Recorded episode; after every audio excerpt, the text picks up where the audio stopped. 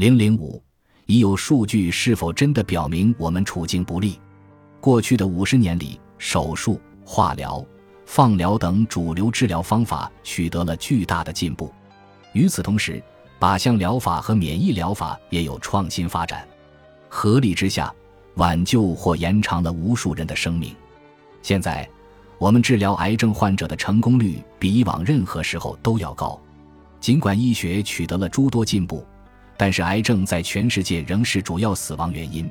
预计在未来二十年里，癌症病例将增加百分之七十。现如今，全球已有上千万人死于癌症。据现有模型预测，三分之一的美国女性和一半美国男性都将在人生的某个时点罹患癌症。全球范围内，几乎每六个死亡案例中就有一位是因为癌症。这就意味着，有朝一日。你我都极有可能加入癌症患者的队伍之中。目前，美国癌症患者逾一千五百五十万，全球癌症患者不计其数，数字惊人。尽管我们从未放弃，但我们不可能很快消灭癌症。想要发现一种药物或治疗方法，彻底根除这种日趋复杂的疾病，也是不可能的。没有这种灵丹妙药。比较现实的是。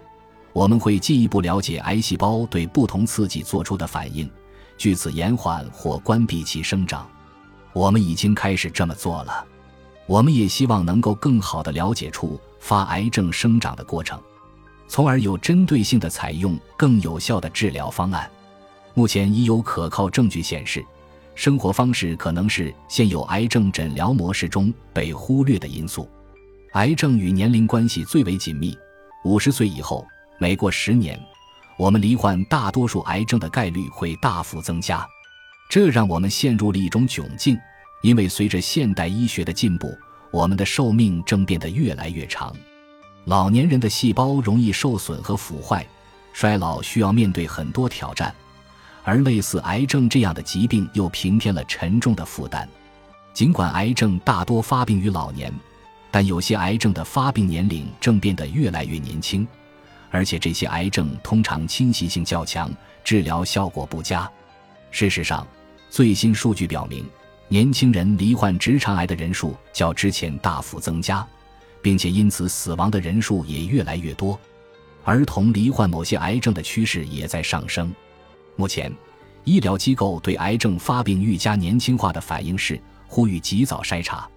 这当然是一个审慎的做法，但是我们发现。早发现并非最佳或唯一的解决方案。对于某些早期发现的癌症，如早期低度前列腺癌以及极早期乳腺癌，有时会施以过度治疗，成效却并不明显。事实上，现在关于筛查的建议已经和之前不同，从所有五十岁以上男子都应筛查前列腺癌，变为所有五十岁以上男子应当向医生咨询前列腺筛查。那么？有没有更好的方式可以预防或推迟癌症的发生，包括年轻人易发的侵袭性癌症？我认为答案是肯定的。现在的癌症统计数据看起来相当严峻，甚至令人恐惧。但是，如果我们将视角拉长，会得出积极的结论：癌症生存率已经有了正面的，几乎是根本性的改变。年以前，美国癌症患者中。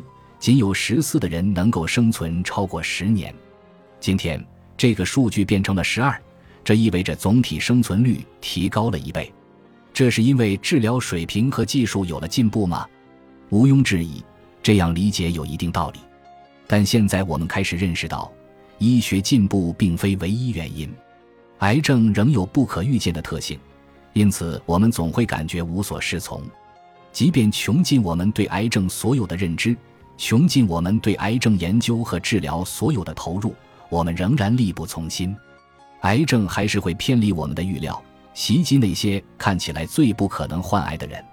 有一位女歌手从不吸烟，却被诊断为肺癌；还有一位只吃素食的跑步健将，身材苗条，从未发福，对自己的清洁食谱颇感自豪，但年纪轻轻就被诊断为结肠癌四期。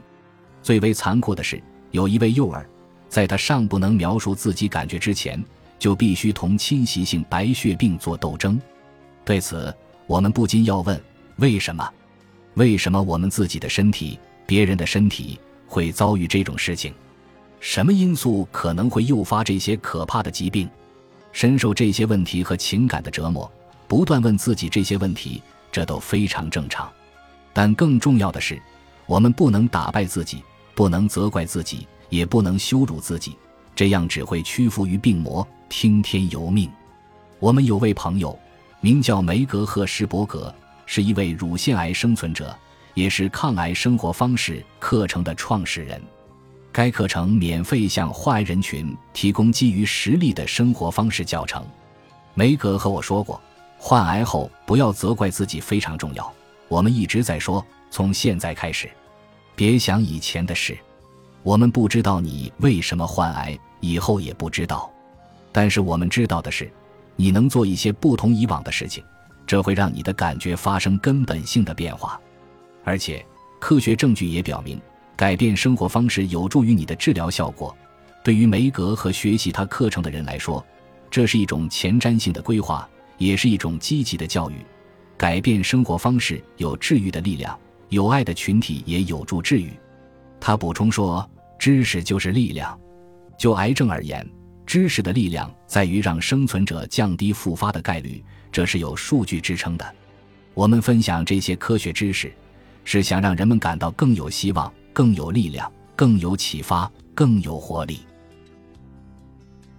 本集播放完毕，感谢您的收听，喜欢请订阅加关注，主页有更多精彩内容。